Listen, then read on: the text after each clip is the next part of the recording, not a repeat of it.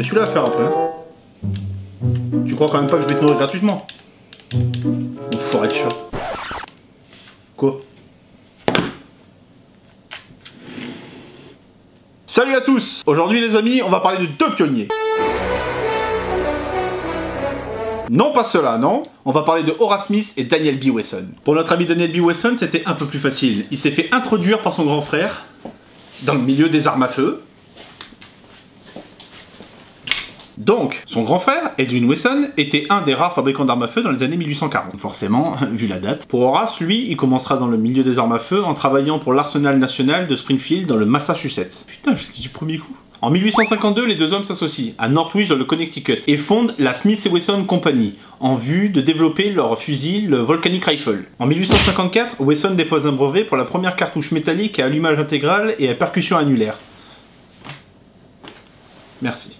En réalité, c'est plus une amélioration de brevet parce que ce brevet était déposé à l'origine par un Français, Louis-Nicolas Flaubert. Il l'aura juste modifié en rajoutant de la poudre, c'est tout. Il créa donc la première 22 short, ou 22 courte en français. 1855, alors là, accrochez-vous, c'est le bordel. Difficultés financières, nouveaux investisseurs, le nom qui change, Smith Wesson Company devient la Volcanic Repeating Arms Company, et un investisseur en particulier rentre dans le game. Un vendeur de chemises. Voy a la playa, había subido la marea. Mais ce vendeur de chemise, c'est juste Oliver Winchester. Du coup, Horace Smith, ça lui plaît pas du tout. Il dit Moi, les gars, un vendeur de chemise, c'est trop pour moi, je me casse. Non, Daniel, n'insiste pas. euh, Moi, vendeur de chemise, c'est pas possible. Mais On peut quand même discuter. Moi, je me casse. C'est quoi ça? Ça, c'est ton cadeau de départ euh, de la part d'Oliver. C'est une chemise. Tiens. En 1856, nos deux compagnons se retrouvent et décident de fonder la Smith Wesson Revolver Company, ce qui laissera tout le champ libre à Oliver Winchester qui, en fin 1856, déménagera l'usine à New Haven et changera le nom de la volcanique en New Haven Arms Company. Salut, bande de Smith Wesson, eux, dans leur nouvelle société, embauchent Rolling White, qui arrive tout droit de chez Samuel Colt, qui, du coup, arrive avec ses propres brevets, dont un qui les intéresse particulièrement, c'est le barillet à chargement par l'arrière. De plus, tous les brevets de Samuel Colt concernant la fabrication des revolvers tombent dans le domaine public, donc une belle aubaine pour eux. Cette association de cartouches métalliques et de barillet à chargement par l'arrière donnera naissance à leur tout premier modèle, le Smith Wesson numéro 1. Commercialisé en 1857, il utilisera la fameuse cartouche 22 cours. Ce sera un franc succès, à tel point que Smith Wesson devront investir dans une nouvelle installation car la demande dépasse la capacité de production. ¡Jambon! Ils profiteront de cette nouvelle installation pour mettre en place leur future cartouche pour leur futur modèle, le numéro 2. 1861, guerre de sécession. Elle oppose deux camps, l'Union contre la Confédération. Les bleus contre les gris. Le nord contre le sud. Comme dans la série. Nord et sud. Avec Patrick Swayze là. Mais si, celle-là.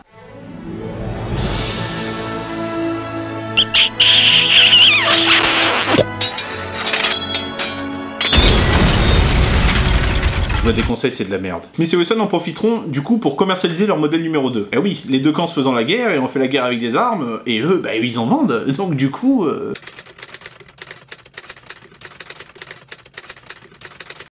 Eh ben ça a été un plaisir, hein, vraiment. euh. Merci. Voici. Et vous saluerez Lincoln, hein. Et vive les Yankees, hein. Allez le Nord Quoi? C'est qui qui arrive? Les sudistes? Oh putain.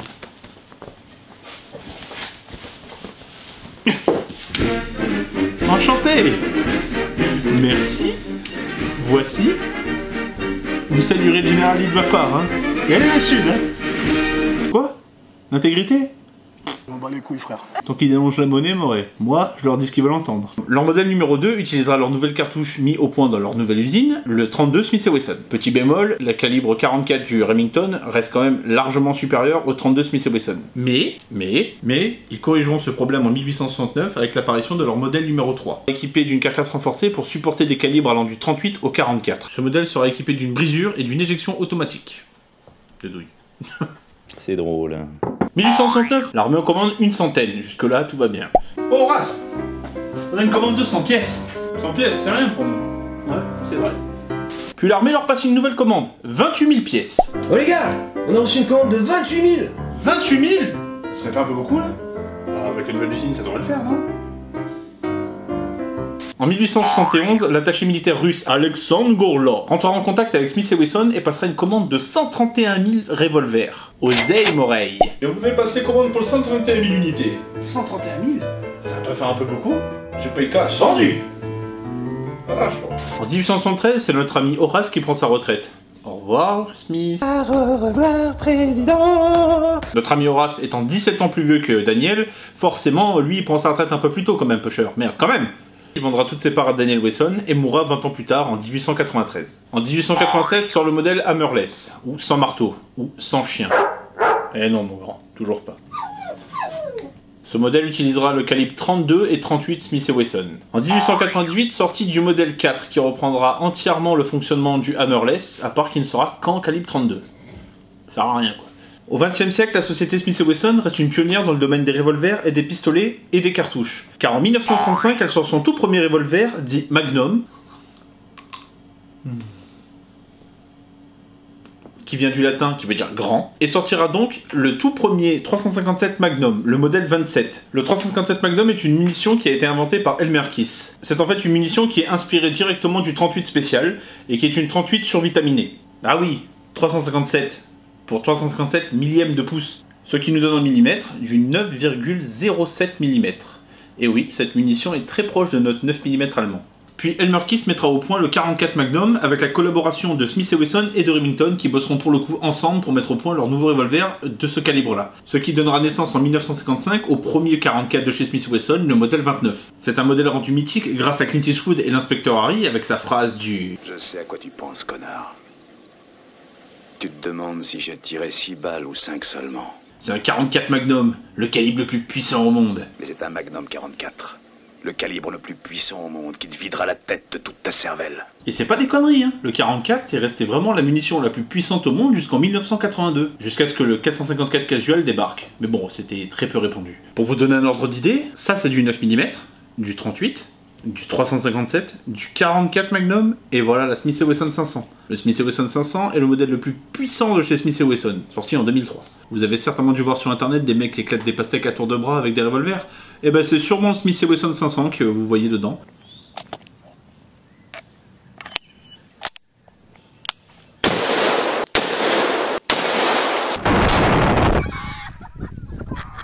Même quand tu vois la taille de la balle, celle-là, t'as pas envie de te la prendre. Hein. Smith Wesson est une marque que j'aime beaucoup. D'ailleurs, je possède deux modèles de chez eux. Ce Smith Wesson 686 Plus de luxe.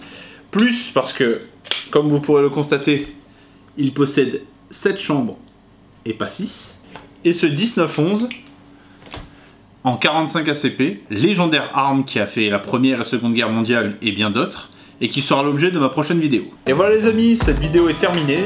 J'espère qu'elle vous aura plu, que vous aurez appris des choses sur notre ami Horace et notre ami Daniel, sur les armes et sur les munitions.